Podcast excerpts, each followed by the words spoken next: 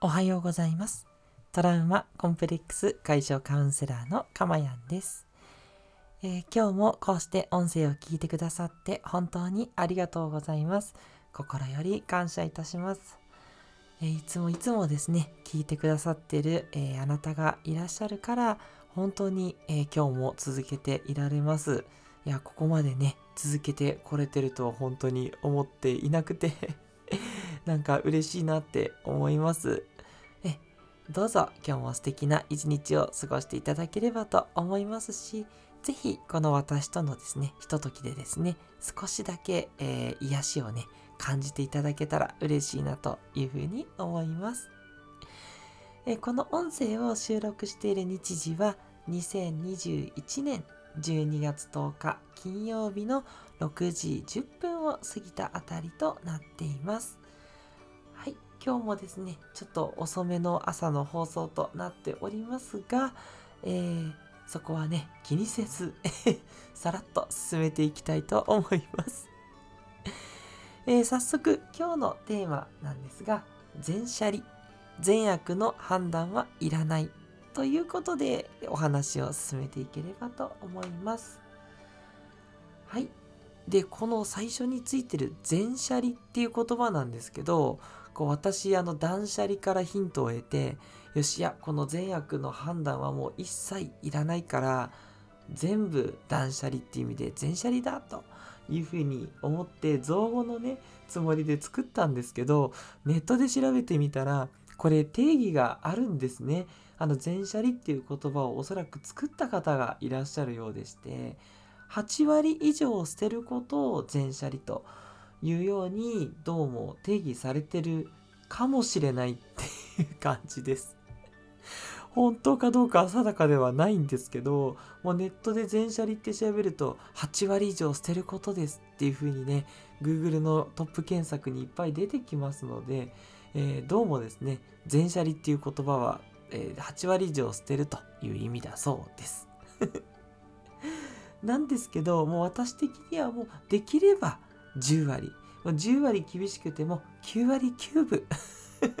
捨てていただきたいという思いです。まだまだ私も未熟ですので、私自身もそういうふうにしようって思ってるとこなんですけど、そんな善悪の判断はいらないというお話をしていきたいと思います。善悪の判断っていうのは皆さんどうでしょうか？結構普段やられますでしょうか？こうあの人はいい人だとかあの人はこういうところが悪いとかそうですね。これは何でこうなってるんだ？この政治家は本当にどうしようもないとか。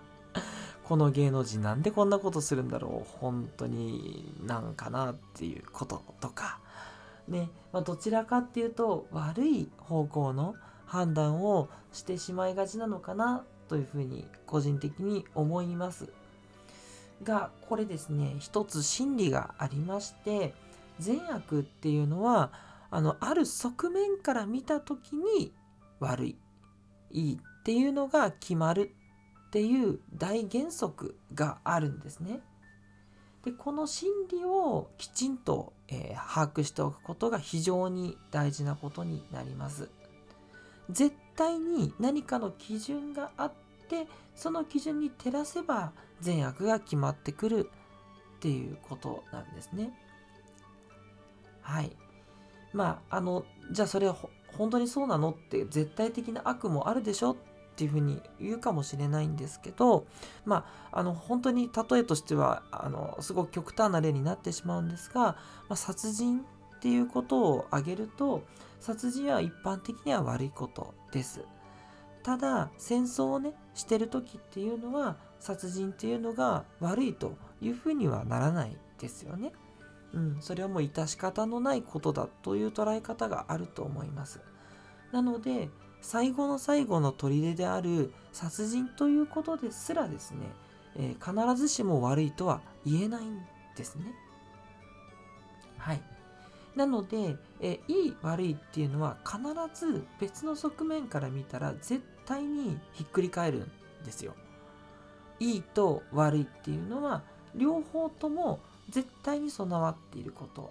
なのでそこにねとらわれてしまうっていうのは時間の無駄だっていうことなんですね。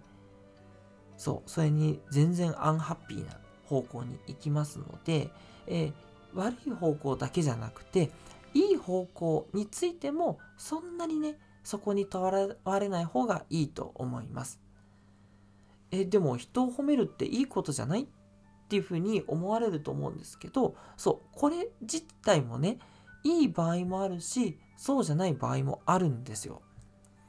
人を褒めるっていうのは一般的にはいいかなと思いますしその人を、えー、いい気持ちにさせてより成長させていくそういうことに使いやすいことだとは思います。なんですけど人を褒めるっていうこともやりすぎてしまうとなんかこの人調子のいいこと言ってるのかなってね思われたりしますし私なんか本当にね心からいいなと思って言ってること多いんですけどそれでもちょっと大げさにね聞こえることもあってなんかこう褒めてばっかりだけど本心なのってねよくね言われてしまうことがありました。うん、なので褒めるっていうこといいっていうふうに判断することもあんまりねおすすめではないんですね。うん。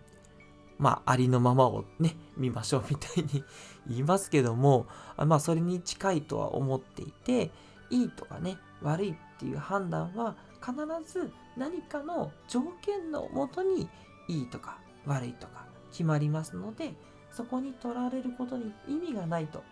いうふうにね、思っておくとすごい楽です。これね、あの自分が何か言われた時もすごくいいんですよ。例えば、もう本当あなたってお調子者よねって言われたとするじゃないですか。そうってどちらかっていうと悪い意味ですよね。だそれをそのまま取っちゃうと、え、なんでこの人こういうふうに言ってくるんだろうって、ちょっと悲しい気持ちに、ね、なっちゃう人もいると思うんですけれども、お調子者っていうことは裏を返せばすごく明るくて、なんだろうな、こう周りを、えー、いい状態にしてくれる人でもあるわけなんですね。なのでそう考えてあげるとそのお調子者っていうのは悪いことばかりではなくってそういう人がいるから救われるっていういい面もあったりするんですね。でそう考えてあげるとこう人からねちょっと気にするようなことを言われたとしてもそれがね気になりにくくなるんですよ。なので善悪の判断を自分としても受け入れないっていうことっていうのはすごくね、えー、人と関わって生きていく上でも楽になる魔法みたいな感じなので是非ね、えー、これを今日は一つ覚えていただけると絶対あなたの役に立つんじゃないかなというふうに思います。最初にね例でお話ししましたけど、まあ、芸能人とか政治家とかそういうね自分と関係の、ね、ない人の行動の善悪を考えたところで何の意味もないっていうことなんですね。でそういうね暇があるのであればそれよりも行動しようっていうことであなたが実際に行動できることをしていく、うん、その方が幸せに近づいていくんじゃないかなというふうに思います。はい。でそれから善悪のね判断をしないので周りの人で嫌いな人っていうのがすごく減ってきます。うん、私も最近ねそういう判断はしないようにしてるのであのちらっとね例えば自分にとって嫌だなっていう面がもし見えたとしてもそれが気づかずに、うん、気づかずにもあるし気づいたとしてもまあでもそれってこういういい面でもあるしなみたいな感じで捉えられるのですごくその人のことをフラットに見れるようになるんですね。うん、だすごくあの上司に注意されるっていうことがあったとしてもあこの上司ってすごい自分のこと気にかけてくれるしこと事細かに見てくれてるなっていうふうにも思えるわけですよね。だからいつも小言を言って注意してくるっていうことを悪いっていうふうに判断せずにその事実をそのまま受け止めていい面も悪い面もあるな以上みたいな感じで終わらせてしまうそれがいいということですねはい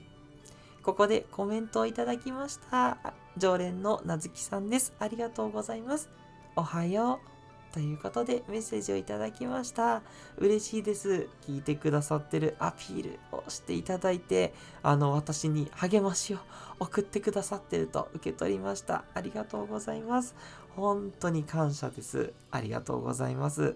ぜひですね、あとちょっとになるんですが、聞いていっていただけると嬉しいです。